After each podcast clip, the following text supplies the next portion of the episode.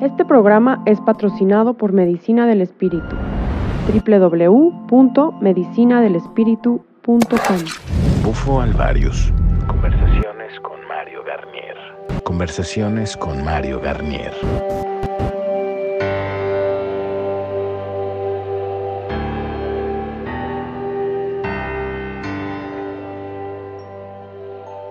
Estamos hoy grabando en un lugar hermoso que es el Café Budapest, aquí en el corazón de la colonia Condesa. Y bueno, como es compromiso con la comunidad, cada vez que conozco a alguien que creo que tiene algún mensaje importante, pues nos coordinamos, grabamos y compartimos con la comunidad. Y el día de hoy tengo el gusto de presentarles a...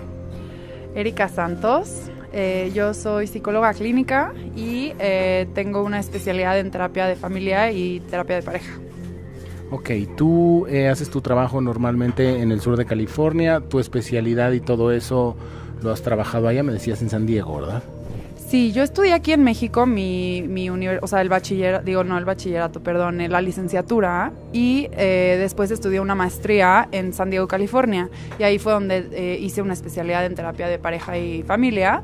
que también fue una especialidad enfocada en terapia existencial humanista y transpersonal.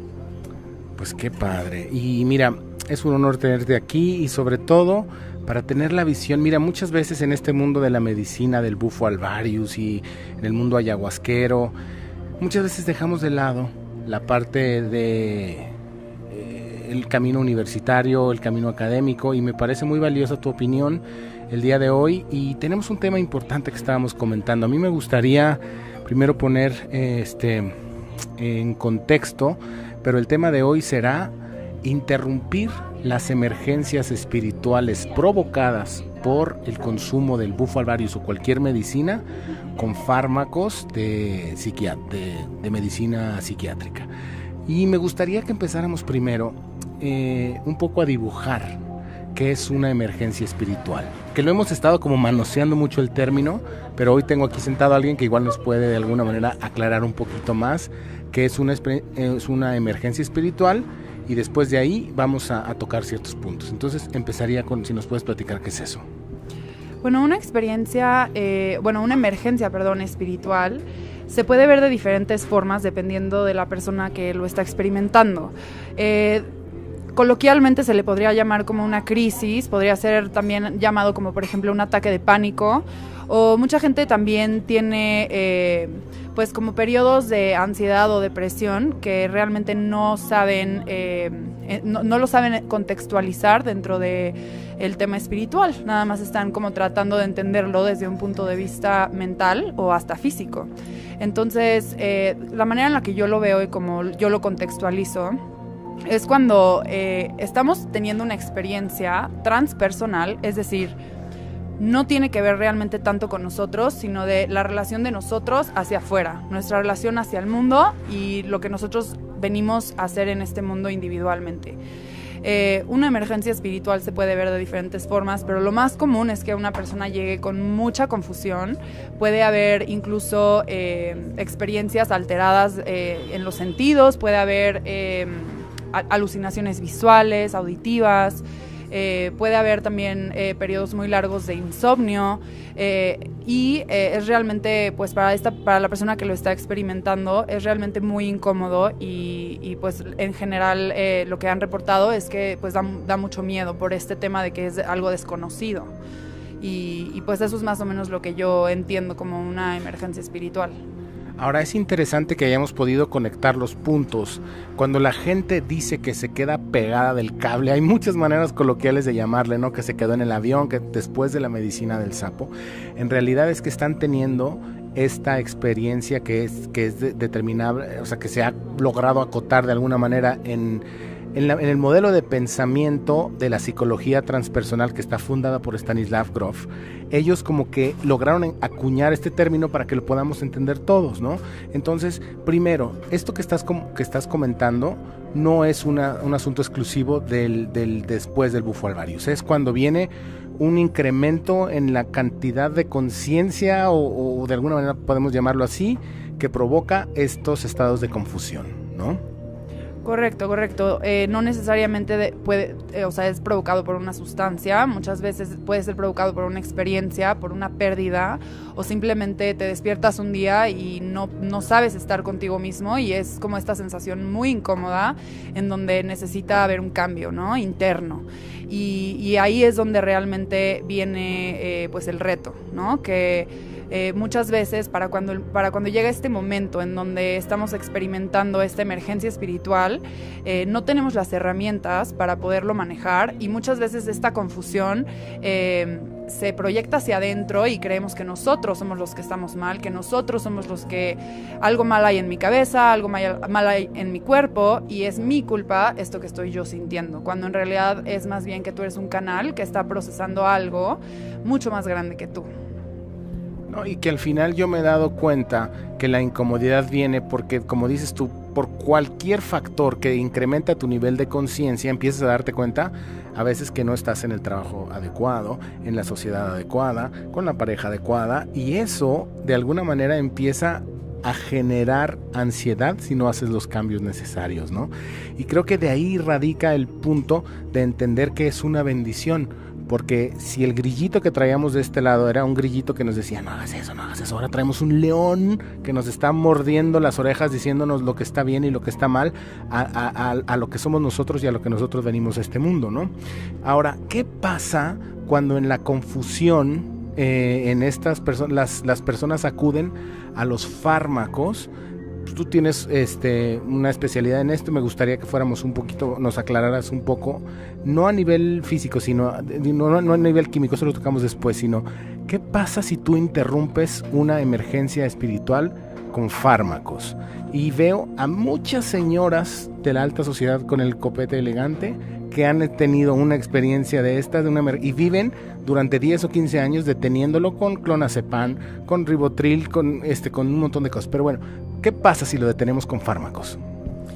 Bueno, a mí como a la mente me vino como una, un ejemplo, como una metáfora, ¿no? Y es como si eh, nos muerde un perro y el perro no estaba vacunado y entonces esa mordida se infecta. Y por dentro se empieza a llenar de pus y se empieza a llenar, esta infección se va hacia nuestra sangre y de repente vamos al hospital y tenemos la herida abierta toda infectada y nos dicen los doctores, no, no se preocupe, ahorita le cierro la herida y no pasa nada, ¿no? pero se está cerrando la herida toda infectada. Entonces realmente aunque tú no lo veas, hacia abajo se está yendo toda la infección y tu cuerpo poco a poco se va a ir consumiendo.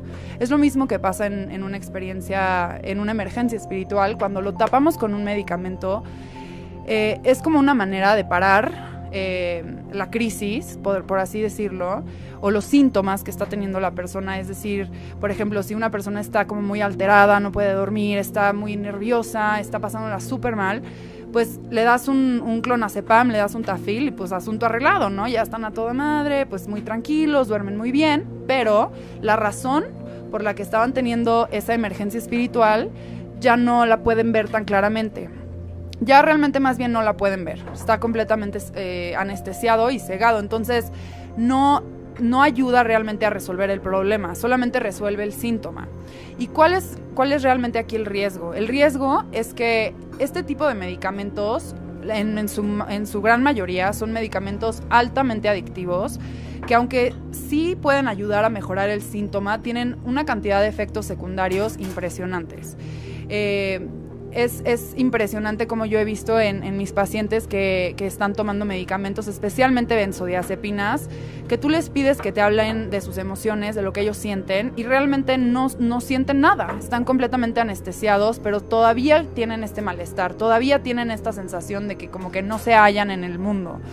Y, y aquí el riesgo realmente es que pues esa vocecita de dentro de nosotros, que es nuestra intuición, que es nuestra conexión con Dios, se va haciendo más y más eh, pues bajita la voz, ¿no? Ya no la escuchamos. Y llega un momento en el que pues la gente pierde la fe, ¿no? Porque cree que pues si la pastilla no les resolvió el problema, nada les va a resolver el problema, ¿no? Y, requiere mucho, mucho coraje y mucho valor eh, realmente enfrentar ¿no? estas experiencias y rascarle para ver qué es lo que hay que sacar, ¿no? Y para que, para que las cosas empiecen a fluir. Eh, cuando una persona está teniendo una experiencia de este tipo, lo más importante es que fluyan las cosas. Las cosas deben de fluir. Y un medicamento de estos al contrario, de que fluya, lo estanca, lo estanca y lo deja como congelado el asunto. Entonces, ese es el mayor riesgo que una persona puede tener. Y bueno, si se quedara congelado estaría bien, se queda pudriéndose ahí abajo, ¿no? Es lo que comentabas ahorita. Y yo creo que es muy grave y necesitamos eh, eh, como incrementar nuestro nivel de conciencia al respecto. A mí, la manera como yo me lo explico es cuando las personas empiezan a experimentar estas ansiedades o esta, estas crisis, yo, yo le llamo el dolor del alma de alguna manera, ¿no? ¿Qué pasa si nosotros eh, bloqueamos lo que nos dice el dolor? Porque al final el dolor es un mensaje que nos estamos dando. Por ejemplo, si yo estoy parado en un, en un, en un vidrio o en una, una botella rota, me estoy cortando los pies, entonces me hace el favor el dolor de avisarle al sistema completo que, nos tenemos que quitar de ahí. Pero ¿qué pasa si yo me tomo un analgésico que bloquea el, el, mensaje que me está dando el dolor y sigo pisando el vidrio y sigo destruyéndome los pies? Y llegará un momento donde, ok, no me está llegando el mensaje, pues me voy a quedar sin pies, ¿no? Y mientras yo no me quite de los vidrios, no se van a reparar las cosas. Y yo creo que ese es un poco el riesgo de anestesiar el dolor del alma con este tipo de, con este tipo de herramientas. Y de verdad es que es peligroso. Y tampoco vamos a satanizarlas. Yo siento que de alguna manera por algo existen y bien usadas de alguna manera, bueno, puede ser, o sea, si tú vas a parar un episodio psicótico, bueno, pues puedes usarlos, cualquier antipsicótico adecuado eh, aterrizas a la persona, si, si, el caso es grave, vaya, o sea, estoy diciendo, porque muchas veces, ya lo hemos dicho, eh, las personas se encuentran en un estado alterado de conciencia y muchas veces son mucho más cuerdas que el común denominador de las personas, ¿no? Entonces, de alguna manera, señalarlos como locos, como enfermos, es un error completamente, ¿no? Así es, así es. Eso que dijiste para mí es la base de todo, ¿no? O sea, si estamos sintiendo dolor, es, es una manera de avisarnos de que, de que algo anda mal, de que debe de haber un cambio. Entonces, a la hora de que estamos anestesiando ese dolor, ignorándolo, poniéndolo en un cajón y olvidándonos de él, pues volteamos a ver el mundo, volteamos a ver nuestras comunidades, volteamos a ver a nuestro país y ahí están las consecuencias, que no estamos lidiando individualmente con lo que tenemos que lidiar y entonces eso se manifiesta de manera colectiva. Eh, ahora, también otra cosa que, comentaste muy, muy interesante y muy acertada es que muchas veces estos medicamentos se, usan mal, ¿no? Se usan eh, con personas que realmente no, no necesitan anestesiar eh, sus emociones ni sus pensamientos, simplemente necesitan procesarlos, necesita fluir como fluye el agua, ¿no? Si el agua se queda estancada, pues ¿qué pasa? Se, se, hace, se, pudre el agua, ¿no? Se hace fea y al rato nos la tomamos y nos enfermamos, ¿no? Entonces realmente aquí lo importante es que haya movimiento, que las cosas fluyan. Hay casos en donde realmente sí eh, son, o sea, pueden beneficiar este tipo de medicamentos, pero yo me atrevería a decir como una profesional de la salud mental que son muy pocos eh, los doctores y los psiquiatras que saben utilizar estos medicamentos adecuadamente. Eh, yo diría que en, su mayoría se usa como, como, como dice el dicho, ¿no? Tapando el sol con un dedo, realmente es lo que soluciona el problema en el momento, pero realmente no llegan a, la raíz y, se sigue manifestando de otras formas en la vida, ¿no? Eh, algo que yo pienso eh, firmemente es que una persona que está teniendo una experiencia, por así llamar, psicótica, o que está teniendo algún tipo de trastorno mental, eh, es simplemente una manera de manifestar, eh, o sea, dentro de la experiencia humana, es una manera de manifestar el dolor y es una manera de manifestar que algo anda mal en la manera en la que las cosas se están haciendo, ya sea individual o colectivamente. Yo les platiqué hace ratito que tengo una especialidad en terapia de pareja y de familia y justamente lo que yo saqué realmente de esa especialidad, lo que yo más valoro de mi educación, es entender que nosotros no somos no somos nada más nosotros, somos lo que somos en el contexto en el que estamos. Entonces, ¿qué pasa cuando empiezo yo a tener una experiencia diferente y empiezo a sentir estas cosas y me empiezan a decir que estoy loco, pues más van a manifestarse esas experiencias, ¿no? Entonces, una persona que está teniendo un brote psicótico, por así decir, a mí me interesaría saber cuál fue el el progreso de esa persona, entender qué cosas empezó a experimentar y qué tipo de reacciones tuvieron las personas a su alrededor para manifestar todavía más psicosis, ¿no? Porque realmente eso es la psicosis, es una experiencia que otras personas no entienden, pero puede comenzar desde algo muy sutil. Entonces yo también he visto y he tratado pacientes que tienen eh, un diagnóstico de esquizofrenia, que realmente vienen conmigo y las cosas empiezan a fluir y empiezan otra vez a, regresar al funcionamiento normal en sus vidas y, las alucinaciones auditivas y visuales empiezan a bajar. Eh, y también estas personas comienzan realmente a retomar la autonomía de su vida simplemente por haber conectado con otro ser humano que entiende su experiencia. Claro, y es, y aquí por eso es tan revelador lo que te comentaba de, de, eh, este paper que hace Jorge Cipriano Olivier, este psiquiatra argentino en 1994, donde él conecta los puntos y dice, ok, las personas que están en estado psicótico están bajo, bajo los efectos de la molécula psicotóxica llamada NNDMT. Entonces, él nos da los elementos, pero tal vez no está en el enfoque adecuado. No es una molécula psicotóxica. El estar en un estado psicótico es un estado de sanación distinto nada más, ¿no? Yo, yo me, yo también, la verdad es que tengo cercanos casos de casos muy cerca, de gente muy cercana que ha pasado, ha atravesado todos estos procesos y yo me he dado cuenta que, por ejemplo, cuando alguien entra en un estado psicótico de furia absoluta, es que en realidad lo que está pasando es que desde su realidad no sabe expresarse y entonces tiene mucho coraje y nunca ha podido de alguna manera sacar ese coraje y de repente entonces dice, me voy a poner el traje de loco porque el loco, que no soy yo, el enloquecido, va a hacer estos destrozos y me de alguna manera me deslinda la realidad, digo, la responsabilidad de, de, de, haber hecho eso, de haber, de haber expresado eso. ¿Por qué? Porque estaba loco, ¿no? Entonces, hay que entender los procesos como, como manera de sanar. Está por ahí también alguna información de un, de un psiquiatra que viene de África, que la verdad hay que investigarlo más porque no, no sé el nombre ni, pero el concepto que tiene es justo eh, la manera como se ha tratado en la, en la historia de la humanidad de esto. O sea, obviamente que ha existido episodios psicóticos desde, desde que existimos y no había, no había benzodiazepinas ni había eh, antipsicóticos, ¿no? Claro, claro, no, y realmente eh, es súper interesante lo que dices porque no hay, no hay suficiente investigación al respecto, todavía no, estamos muy, muy lejos de entender el cerebro humano, estamos muy lejos de entender todas estas experiencias y nosotros como seres humanos estamos acostumbrados a hacer dos cosas y las hacemos muy bien. Una es ponerles, o sea, una etiqueta a las cosas y la segunda es encasillarlas o ponerlas en el cajoncito que van correspondiente, ¿no? Entonces, ¿qué pasa cuando una persona empieza a tener experiencias anormales o diferentes a las experiencias que están teniendo los otros individuos a su alrededor. Automáticamente eso, para bajar la ansiedad tanto de los de afuera como la mía, como esta persona teniendo esta experiencia diferente, automáticamente lo encasillamos como esta persona está enferma, esta persona está loca. En lugar de enfrentar y realmente pues rascarle y ver lo que está queriendo decir esta persona con esta experiencia, porque al final es una manifestación colectiva. Así como a un ser humano le puede salir un granito en la frente y eso puede significar que estás comiendo, no sé, mucho azúcar o muchos dulces o que, no sé, no está funcionando bien tu, tu páncreas o tu hígado. No sé, es lo mismo. Si de repente estamos teniendo individuos que están teniendo estas experiencias humanas, eso es una respuesta de algo que está pasando colectivamente que todos debemos escuchar y que todos debemos entender y no nada más decir, ay, está loquito, denle unas pastillas. Realmente eso es, o sea, es, es tapar el sol con un dedo, es no hacernos responsables de la sociedad y, de eh, el mundo que hemos creado, ¿no? Porque al final es, de todos.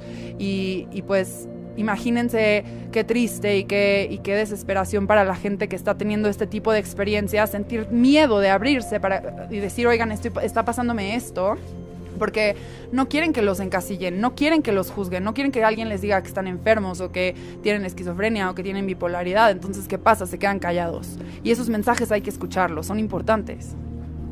Claro, porque normalmente vienen a reflejar lo que se tiene que trabajar como realidad y por eso yo siempre he pensado que a mí me parte el corazón ver a estos que yo les, yo les llamo que son pues de alguna manera los los más sagrados, los que están conectados con la fuente, todos somos sagrados, ¿no? Pero estas personas especiales, verlos drogados en un manicomio, abandonados, incomprendidos, a mí me parte el corazón. Sí, es, es realmente muy, muy duro verlo como profesional y también como persona. Yo te puedo decir que yo he tenido mis propias experiencias en donde yo me he sentido juzgada y yo me he sentido pues con miedo de abrir lo que está pasándome, ¿no? Sobre todo como una persona que trabaja en, en el sector de la salud mental, pues se supone que los psicólogos somos perfectos, ¿no? Nosotros ya no tenemos ningún problema, nosotros ya estamos curados, ¿no? Cuando en realidad no es así. Todos somos seres humanos, todos estamos en el mismo barco, todos estamos teniendo experiencias muy, muy, mucho más similares de lo que creemos, pero tenemos como que esta historia y esta narrativa de que tenemos que ser perfectos, de que tenemos que hacer las cosas bien, de que tenemos que estar siempre felices. Y todas estas personas que están teniendo estas experiencias donde no son felices, donde no son perfectos, donde no entienden qué está pasando, donde ellos no se sienten comprendidos tampoco por la gente a su alrededor, ellos se quedan alienados a un lado. Y realmente es esa parte la que yo pienso que hay que empezar a, retar ¿no? al sector de salud mental y realmente decir, a ver, vamos a dejar de juzgar, vamos a dejar de diagnosticar a las personas con enfermedades mentales y mejor vamos a poner a ver qué es lo que está pasando de manera colectiva. Escuchar lo que estos síntomas nos están diciendo, porque eso, eso es lo que hace un, un doctor. Por ejemplo, tú vas al hospital y tú le dices al doctor cuáles son tus síntomas y dependiendo de cuáles son tus síntomas, el doctor hace un diagnóstico y te dice, ok, esto es más o menos lo que está pasando, parece que esto es lo que está mal en tu cuerpo y ya te dan tus medicinas. Bueno, aquí no estamos escuchando los síntomas.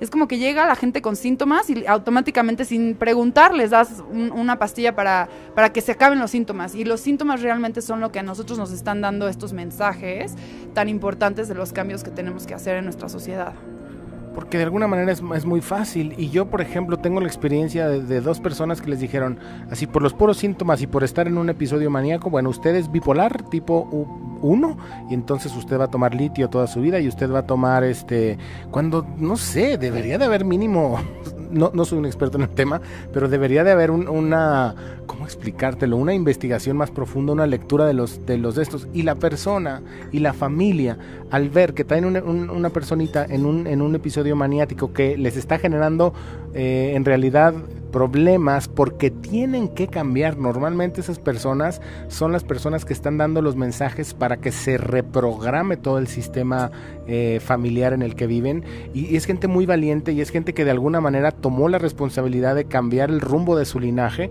¿Y qué pasa? Si entonces esta persona entra en un episodio maniático, empieza a dar problemas, entonces lo llevan con el psiquiatra, el psiquiatra le da una pastilla y se acabó el problema. Sí, se acabó el problema de para la familia. Claro, se acaba el problema para los que tienen que lidiar con esos mensajes, que muchas veces no son mensajes fáciles. Como tú bien lo dices, eh, es normalmente un, un, miembro en la familia que es muy común, ¿no? Siempre dicen como hay una oveja negra en todas las familias. Bueno, es esa persona que, que viene a retar ahora sí que al grupo, ¿no? Para que, para que mejoren. Y así es como funciona eh, realmente nuestra, así es como funciona la sociedad, ¿no? Siempre hay como estas partes que no entendemos, que pueden darnos miedo, pero en lugar de enfrentarlas, las juzgamos, ¿no? Y, y queremos seguir como si nada, cuando realmente no nos damos cuenta de que todos estamos en el mismo barco, que no podemos, no podemos decir como, ay, tú sí, tú no, tú sí, tú no. No, todos estamos juntos en lo mismo, ¿no? Entonces realmente valdría la pena hablar con estas personas que están medicadas o que llevan medicadas durante muchos años y decirles, tienes una vida que tú consideras feliz, que tú consideras valiosa, estás, estás pleno, sientes que tú, o sea, sientes que estás haciendo lo correcto tomando estas, estas, estas medicinas y, y, ver y realmente si estas personas este, pues han elegido esto o más bien se han sentido acorralados por sus familiares o por sus doctores y les han dicho o condenado de no, esto es lo que tienes que hacer porque estás enfermo y toda tu vida vas a estar enfermo y siempre vas a tener que tomar litio y te vas a tener que estar yendo a checar cada 15 días al hospital para ver cómo están tus niveles de monoamin, monoaminoides, todo ese tema. O sea, realmente es muy, muy duro ver cómo no hay muchas opciones y, simplemente pues tienes una experiencia así, te encasillan y se acabó tu vida, ¿no? Y, bueno, yo la verdad con, con, muchísima emoción les comparto que ya hay eh, muchísimas investigaciones eh, en Estados Unidos y también en otras partes del mundo en donde no es la única salida, por ejemplo, para una persona bipolar, ya se les ofrecen otro tipo de, opciones de tratamiento que no sean medicamentos. Ya existen tratamientos para la bipolaridad y para la esquizofrenia que no involucran medicamentos. Y eso a mí me parece increíble. Siento que es el inicio de, una, de un gran cambio que va a ocurrir colectivamente. Así es, porque es un cambio de paradigma que bueno, ya saben las teorías conspiranoides y todo eso que dicen que las farmacéuticas y tal, pero bueno, al final no, no vamos a hablar de eso. Me gustaría retomar un tema, un punto que tocaste, donde la persona es diagnosticada y este y entonces porque la familia, las familias los presionaron, y porque el psiquiatra los presionó de alguna manera, pero hay, y si hay alguien que me está escuchando, esto es importante, se los quiero compartir. También el miedo que ustedes tienen de que vuelva a suceder los puede estar atorando. Porque yo he hablado con una persona que quiero mucho y le preguntaba yo, ¿y, que, te atreverías a dejar tus medicamentos? Y el pavor que le provoca verse en esa misma situación los hace estar encarcelados en una situación, pero al final sigue siendo el miedo. Ya no es la familia, ya no es este ningún psiquiatra malvado ni ninguna farmacéutica millonaria que no. A veces somos nosotros eh, atorados en el miedo de que nos vuelva a suceder y de quedarnos en esta zona de confort o por respeto. O sea, una, imagínense una madre de familia y dice, bueno, yo tuve unos episodios psicóticos, no quiero que jamás me vuelva a pasar esto, entonces hago todo lo que me dicen, ¿no? Y, y, eso es lo más sensato desde ese punto de vista, pero tendríamos que analizar si no, es, si no es miedo y si lo que nos tiene ahí es miedo y también compartirles que muchos de los medicamentos tienen efectos secundarios tóxicos en el hígado, ¿no? O sea, y, que provocan fallo hepático y, y que la verdad es que se acorta la vida de las personas. Así es. O, como les comentaba, pues estos medicamentos atacan un síntoma, pero tienen muchos, muchos efectos secundarios y, que afectan la vida cotidiana de una persona, la salud física y mental de una persona, que, que bueno, muchas veces eh, hay otras opciones, ¿no? Y yo creo que ahí es donde está la clave. O sea, todas, si, si me estás escuchando y tú estás tomando medicamentos psiquiátricos, por favor no, no creas que te estoy diciendo que los dejes de tomar. No, ese no es el mensaje. El mensaje aquí es que no tiene nada de malo lo que te está pasando, es parte de la experiencia humana todo es un espectro, ¿no? Y, podemos a veces llegar hasta el extremo del espectro y tener tal vez este, alucinaciones, pero todos tenemos de repente ideas chistosas que, que o, no sé, ay, mi novio no me habló, entonces está con otra, y no sé qué. Esas, esas, ese tipo de paranoias, ese tipo de pensamientos irreales, ¿no? Se les podrían llamar también como un, un inicio de psicosis, ¿no? La cosa es que entre más rechazo y desconexión hay, pues estas experiencias se magnifican. Entonces yo te quiero invitar, si tú tienes un tema de este tipo, que te acerques a la gente, a, los profesionales que en los que tú confíes y les pidas opciones y les digas lo que tu corazón te dice. Si tú piensas, oye, sabes que a mí neta no me dan ganas de tomar medicamentos, no me, como que no me vibra, como que algo, algo no me dice que no lo haga, hazle caso a tu cuerpo, ¿no? Hazle caso a tu cuerpo y confía, confía en ti porque tú eres el, el más poderoso, ¿no? Nadie puede curarte, nadie puede ayudarte más de lo que tú puedes ayudarte a ti mismo. Y, realmente sí, sí hay opciones. Hay muchas personas que no conceptualizan tus experiencias como una experiencia anormal ni psicótica. Acércate a esas personas, trata de abrir tu corazón a ellos y, y te aseguro que va a ir fluyendo todo esto que traes atorado. A mí hay un dicho que me llama mucho la atención que me dijo alguna vez alguien me lo compartió que me decía un chamán sin tribu es un psicótico, ¿no? o sea, y, un chamán con tribu es un gran sanador y una, entonces es un tema de contexto, ¿no? Y, otro tema que quería tocar aquí, que es muchas veces eh, vemos que hay personas que ya después de muchos episodios psicóticos, ya después de muchos eh, mucha incomprensión, presentan estas, eh, estas patologías ya muy fuertes, ¿no? Donde dices, este, loco es un loco malo, ¿qué hay con los locos malos, ¿no? Y yo he ido, yo he ido de alguna manera entendiendo y dilucidando que ese es el fruto de la alienación, la soledad, la incomprensión. Una persona que está viendo que una niña le habla desde que tiene dos o tres años y está experimentando una realidad completamente eh, diferente a todos sus familiares y toda su vida ha tenido que callarlo y toda su vida eh, este, estás loco y cállate y tómate esto, eso obviamente genera una patología que muchas veces llega un momento donde, donde toman ellos venganza o todo eso, pero no es porque esté, o sea, no podemos juzgarlos de que es un loco malvado que fue y quemó y hizo y, disparó y ese tipo de cosas. Muchas veces tenemos que irnos a la raíz de eso y entender que es una patología y de dónde viene y también de alguna manera no entrar en juicio. Y claro que puedes decir, ese loco fue y disparó, es un malvado, pues sí, pero de dónde vienen las cosas, ¿no? Y estaba pero ¿de dónde vienen las cosas como siempre, no? Claro, a mí, a mí me, eso como que me recordó, eh, ahora la última vez que hubo un tiroteo en Estados Unidos en una escuela, eh, estábamos platicando eh, entre psicólogos, de hecho, ¿no? Y varios de mis colegas decían como, no puede ser, qué monstruo, ¿quién se atrevería a hacer algo así, ¿no? Y, yo la verdad es que con bastante molesta me paré y les dije, oigan, a ver, pausa. Este no es un loco ni un monstruo, este es parte de nuestra sociedad y es culpa de todos. Aquí todos somos culpables, porque si esto se está manifestando de esta manera en una persona es porque nosotros también estamos haciendo algo mal, ¿no? Porque automáticamente juzgamos. Pasó esta situación, esta tragedia y no, es un loco, es un psicópata, este que se muera, su familia también, todos son unos malvados, cuando en realidad es yo yo los yo los retaría, ¿no? A pensar cuál o sea, ¿qué tan, ¿qué tan profundo crees tú que fuera el nivel de sufrimiento de una persona para poder llegar a eso? ¿no? Y cuando piensas a pensar de esa forma, te volteas a ver a ti mismo, ¿no? Ves tu sufrimiento, volteas a ver a la gente a tu alrededor y dices, chin, o sea, quiero ayudar a que la gente no sufra para que no se lleguen a esos extremos, ¿no? Porque al final lo único que queremos es estar conectados, ¿no? Y necesitamos estar conectados. La raíz de cualquier enfermedad mental es, sentirnos aislados, alienados, no comprendidos. Esa es realmente la raíz.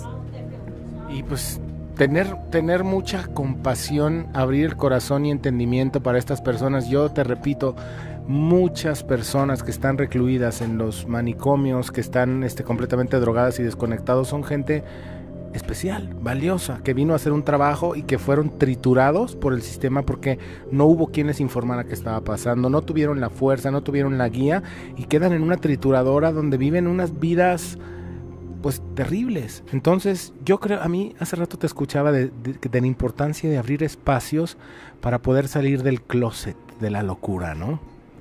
Sí, esa es realmente como que mi misión. Eh, realmente para mí es muy, muy importante ya quitarnos este estigma, este, este tabú que hay detrás de, la salud mental, ¿no?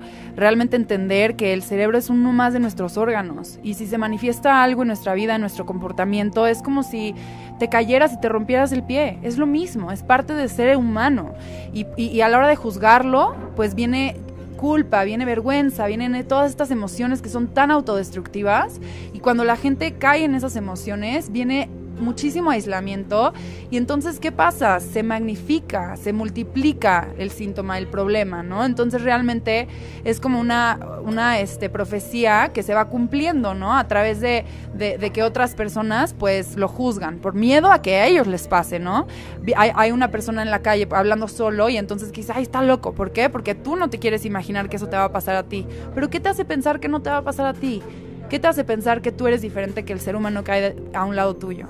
Todos estamos en esto y todos somos iguales. Claro, somos diferentes en, temperamento, en carácter, en personalidad, en color de piel, en altura, claro, por supuesto, pero al final del día la experiencia humana la conformamos todos. Si yo hoy levanto la mano y digo, ¿qué creen? Parte de mi experiencia humana es levitar, pues ya es parte de la experiencia humana y eso les va a permitir a los demás retarse a tratar de levitar.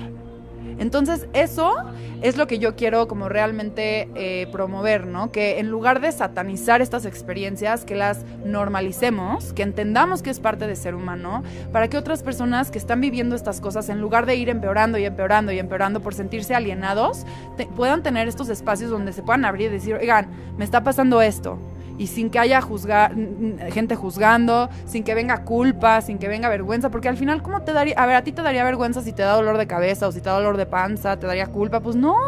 Dices, oye, pues me dolió la cabeza, pero no tienes por qué sentir vergüenza, no tienes por qué sentir culpa, es, pues, es simplemente algo que te pasó porque eres humano, tienes cabeza y pues te dolió, ¿no?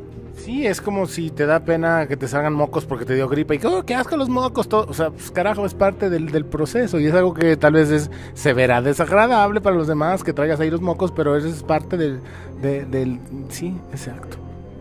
Sí, yo, yo realmente me imagino cómo sería un mundo en donde no se juzgara a la gente que está teniendo estas experiencias. Y si alguien te dice, oye, fíjate que estoy escuchando estas cosas, o estoy viendo estas cosas, o fíjate que llevo no sé cuántos días sin dormir porque traigo estas ideas súper intensas y, quiero hacer este proyecto y tal y tal, en lugar de decir, no, estás loco, tienes un, episodio de manía, o te voy a llevar al hospital porque te estás teniendo alucinaciones y esto, que les preguntemos, oye, a ver, platícame más. eh, vamos a escucharte, vamos a procesarlo juntos, quiero, quiero entender, eso es lo que falta. Queremos que sabemos todo. Llega alguien con, con estos síntomas y, ah, perfecto, tiene esta enfermedad, aquí está la pastillita, next. No, no, hay que sentarnos y realmente darnos la oportunidad de entender lo que está pasando dentro de cada uno de nosotros. Porque eso es lo que nos va a ayudar a levantarnos como, como sociedad, como, como humanidad. Ahora, esto, esto, estas emergencias espirituales últimamente eh, se han incrementado en la comunidad que está consumiendo bufo alvarius. ¿Por qué? Porque uno, ha crecido la cantidad de gente sirviéndolo. Segunda, no hay esta, esta, este conocimiento para saber qué es lo que está pasando.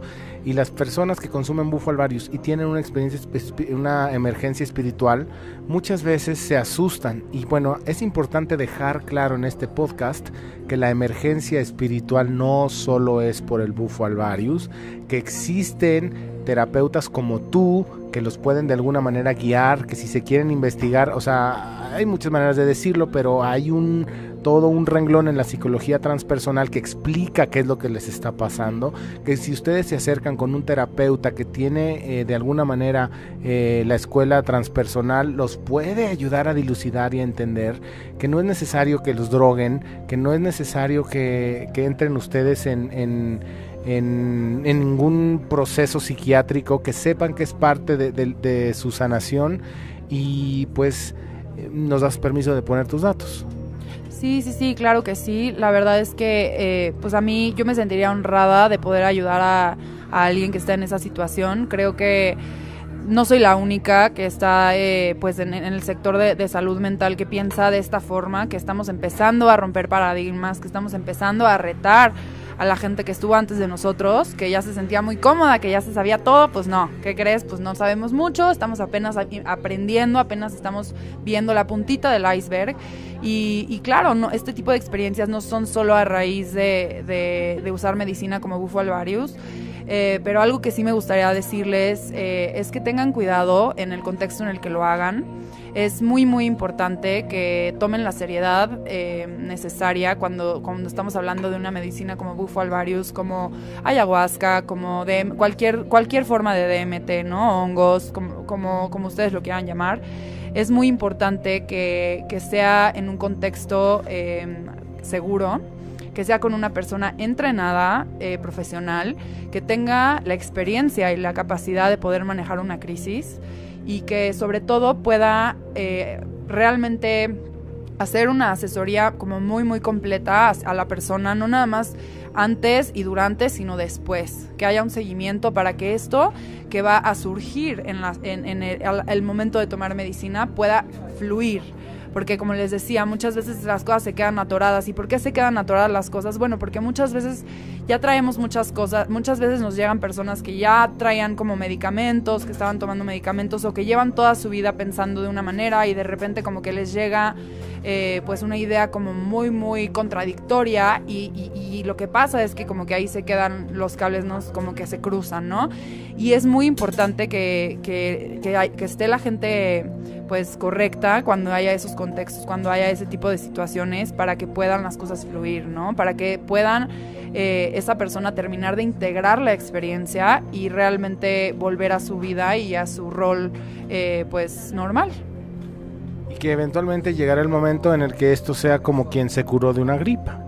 ¿no? Pero acuérdate, cuando llegan las epidemias, de repente pues llega la peste negra y acaba con todas las personas porque no se entiende cómo se tiene que trabajar, pero después pasan 200 años y, ya nadie se muere de gripa, ¿no? O sea que esperemos que así va a pasar y entender que estas emergencias espirituales tienen que ver con el mal funcionamiento y el modelo de vida que hemos adquirido, que al final estas, estos brotes son el rechazo de, este mundo que, pues, que no funciona, ¿no?